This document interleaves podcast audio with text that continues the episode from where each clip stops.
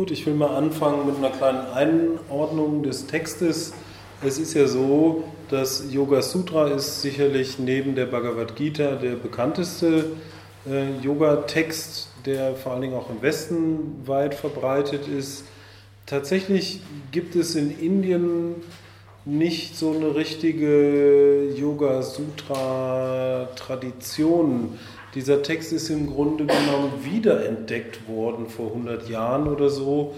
Ähm, Im Gegensatz zu Bhagavad Gita, die durchgehend immer hoch gefeiert wurde von Gelehrten und, und Suchenden und normalen Menschen. Ähm, und das Yoga Sutra war eher so ein Text, der, der nur so manchen Eingeweihten bekannt war. Aber jetzt mit dem Yoga-Boom ähm, hat der Text eben wieder eine große Verbreitung gefunden und gilt als ein sehr wichtiger Text. Und mm, dieser Yoga Sutra Text mit seinen 196 oder manchmal auch 195 Versen, es gibt einen Vers, der manchmal mit reingerechnet wird und manchmal nicht. Ähm, jedenfalls dieser Text gilt als ein wichtiger Quelltext für ein bestimmtes Philosophiesystem, nämlich das sogenannte Yoga Darshana. Das ist eines von sechs Darshanas, das werden wir zu einem anderen Zeitpunkt nochmal genauer besprechen, aber diese sechs Darshanas, das sind klassische Sichtweisen oder klassische philosophische Anschauungen und die beziehen sich alle auf die alten Veden. Ja, ihr wisst, die alten Veden, das sind die ältesten Quelltexte der Inder, die gehen auf drei bis fünf, sechstausend Jahre Geschichte zurück, je nachdem, äh, wie man das rechnen möchte. Und basierend auf den Veden gibt es eben verschiedene äh, philosophische ähm, Anschauungen, äh, die dann mit den Veden auch belegt werden, beziehungsweise die als Grundlage verwendet werden, auch um die Veden zu interpretieren. Also eines ähm, nennt sich zum Beispiel Vedanta oder wird dann auch in dem Zusammenhang Uttaramimamsa genannt. Ähm, das ist, was ihr sehr gut kennt, ja, die ähm, Sichtweise, dass eben alles eins ist und ähm, da wird sehr viel von Brahman und Atman geredet, vom wahren Selbst und vom, vom kosmischen universellen Bewusstsein. Eine andere Anschauung, die auch sehr bekannt ist, ist das Purva-Mimamsa. Das ist so eher so der Mainstream-Hinduismus. Da geht es darum, ähm, äh, verdienstvolle Taten zu, zu, äh, auszuüben, um äh, ja, ein gutes Karma zu bekommen, und zwar um dann eine bessere Wiedergeburt zu bekommen. Das ist etwas, was wir im Yoga nicht so sehen. Wir wollen ja äh, einfach Gutes tun, weil, weil wir Teil eines größeren Ganzen sind und schauen dabei nicht auf die Zukunft und denken, na, wenn ich jetzt Gutes tue, dann werde ich eine bessere Zukunft für mich haben, sondern äh, wir wollen ja frei werden. Unser Ziel im Yoga ist ja Moksha. Und so ähm, handeln wir nicht konstruktiv, um für uns eine bessere Zukunft zu erreichen, sondern wir handeln konstruktiv einfach, damit wir die, die Bindungen unseres Karmas überwinden können. Und diese Purva Mimamsa Sichtweise äh, hat sehr viel dann auch mit diesem klassischen Ritualismus zu tun. Also da geht man davon aus, dass die Götter prinzipiell uns nicht wohlgesonnen sind ja, und man mit Hilfe von komplizierten Ritualen die Götter zufriedenstellen kann und man irgendwie glücklich wird. Und dann gibt es noch eine andere, äh, ein anderes Darshana, was recht bekannt ist, das ist Samkhya, habt ihr vielleicht schon mal gehört, das heißt wörtlich Aufzählung. Und diese Samkhya-Sichtweise besagt hauptsächlich, dass die Welt dual ist. Ja, es wird eingeteilt in Prakriti und Purusha. Prakriti ist sozusagen alles, was wir wahrnehmen können oder alles, was manifest ist, also nicht nur grobstofflich, sondern auch feinstofflich. Und Purusha auf der anderen Seite ist das Bewusstsein an sich. Und das ist getrennt voneinander. Und Ziel ist es, das irgendwie miteinander zu verbinden. Und wie gesagt, Yoga, ne, basierend auf Patanjalis Schriften, ist eben ein weiteres äh, dieser sechs Darshanas. Und das Yoga-System von Patanjali ist im Grunde genommen eine Zusammenführung von verschiedenen äh, Ansätzen. Man kann beim Studium des Yoga Sutra vieles entdecken aus dem Buddhismus, auch aus dem Jainismus und eben auch aus der Samkhya-Philosophie.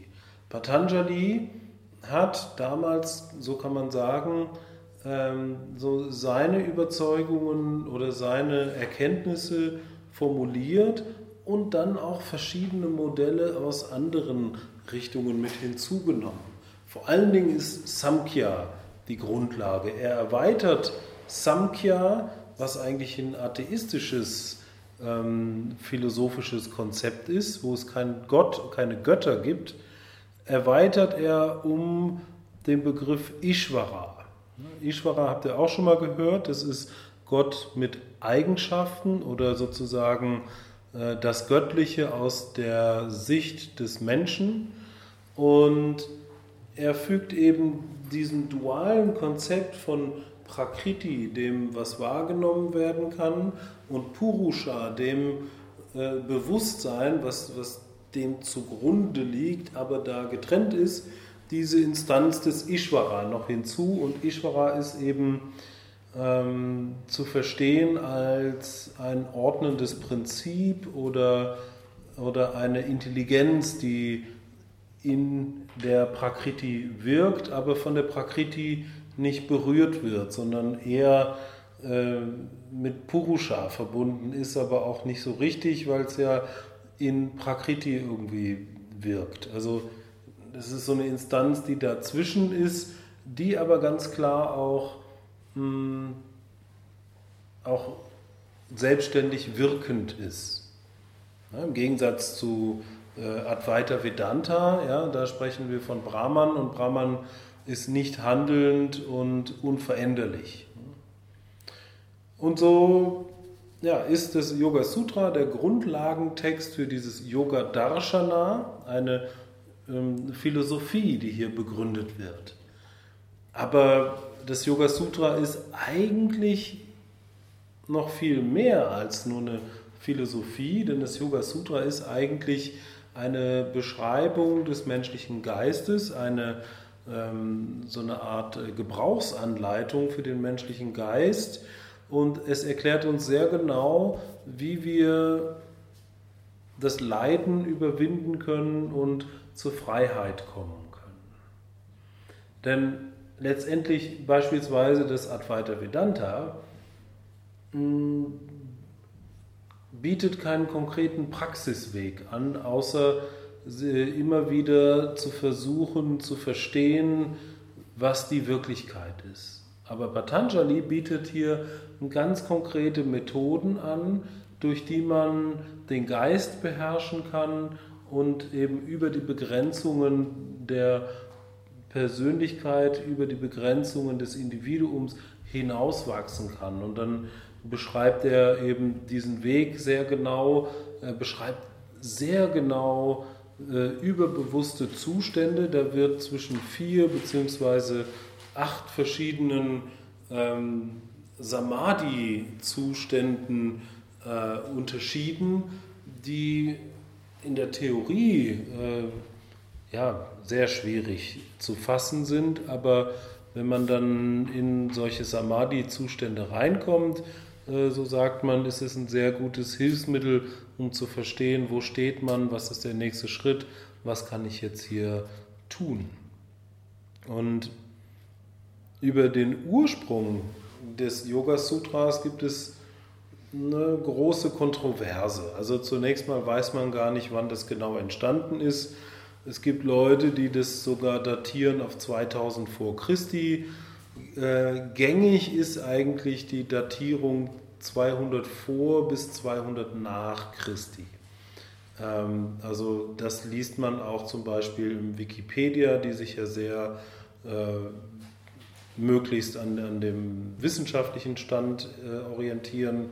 Und das ist so die gängige Annahme, dass es so plus minus 200 Jahre um Christi Geburt entstanden ist.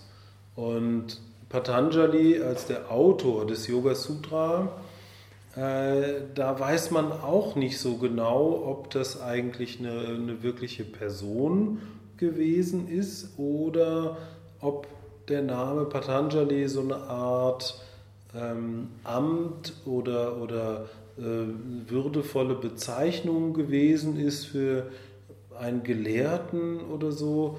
Also man weiß es nicht, zumal es noch zwei weitere wichtige Texte in Indien gibt, die auf einen gewissen Patanjali zurückgeführt werden. Da gibt es einmal einen wichtigen Ayurveda-Text und einmal einen wichtigen Text über Grammatik, ne, die alle drei auf Patanjali zurückgeführt werden, die aber vom Stil völlig unterschiedlich sind und man sagt eigentlich, das ist so unterschiedlich, das kann eigentlich nicht derselbe geschrieben haben. Ja, zumal dieser Grammatiktext auch äh, auf wesentlich später nochmal datiert wird, äh, sodass das nicht so richtig zusammenpasst. Vielleicht waren es auch zwei oder drei verschiedene Menschen, die einfach Patanjali hießen, so wie es ja auch heute viele Leute gibt, die Müller heißen. Ähm, man weiß es nicht so genau. Es gibt auch so eine mythologische ähm, Geschichte zu Patanjali und zwar heißt es, dass Patanjali eine Inkarnation von Adi Shesha sei. Adi Shesha, das ist die, ähm, die Urschlange, wird auch als Ananta äh, bezeichnet, die unendliche Schlange.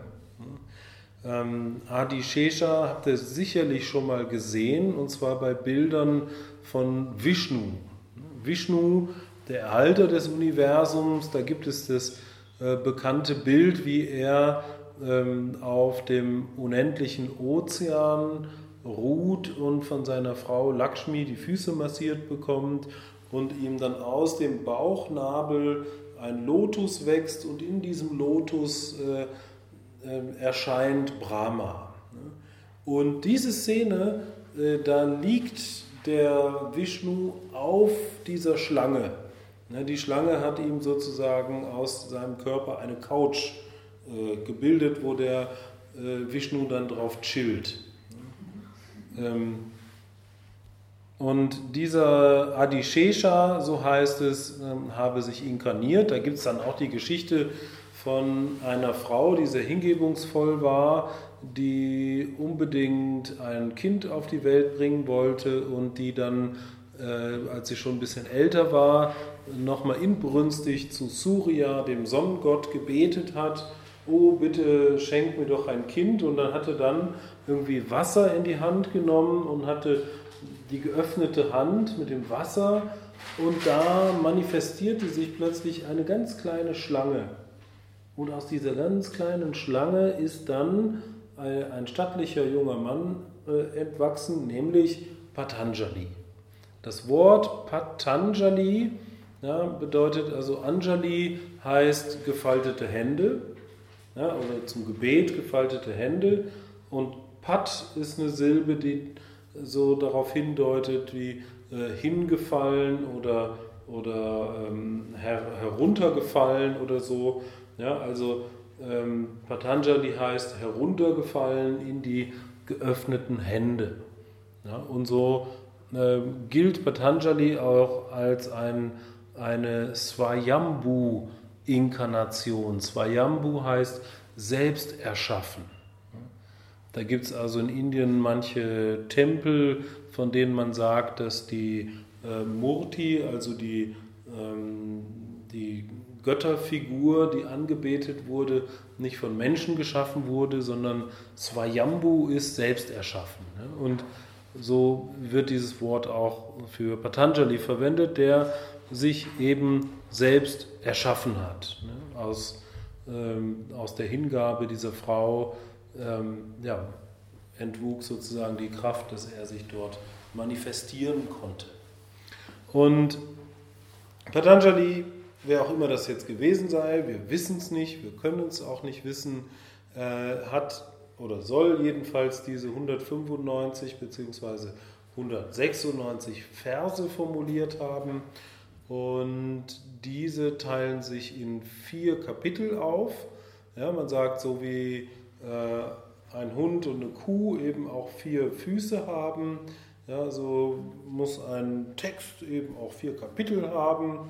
Und diese vier Kapitel heißen wie folgt. Das erste ist Samadhi Pada.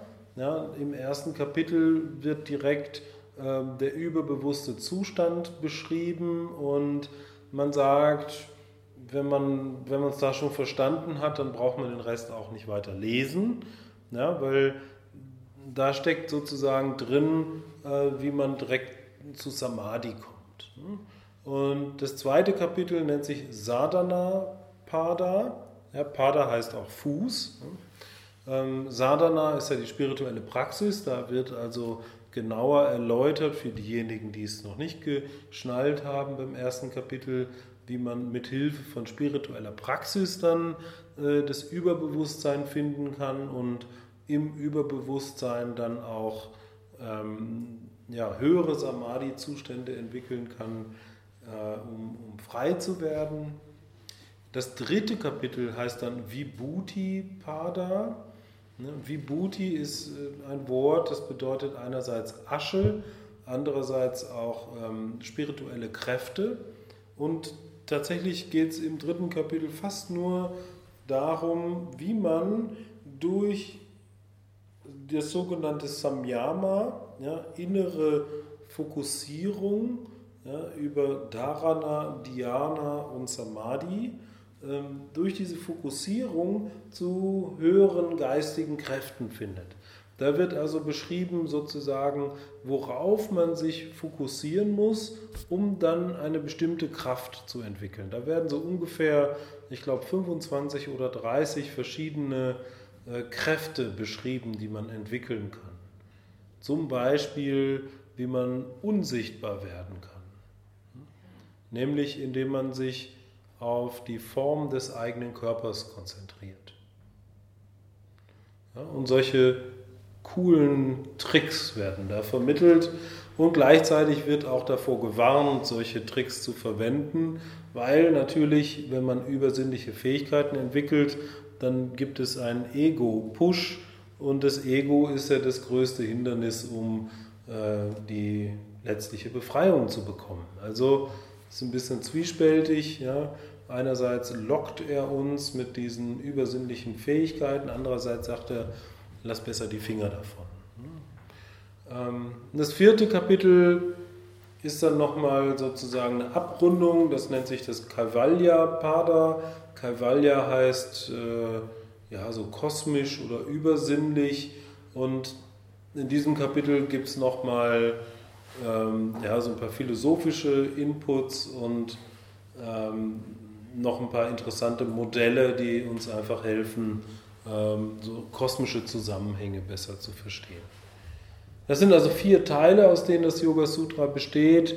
Ähm, wir müssen das Yoga Sutra aber nicht komplett lesen, wenn wir die ersten vier Verse richtig lesen, mit denen wir uns dann beschäftigen wollen.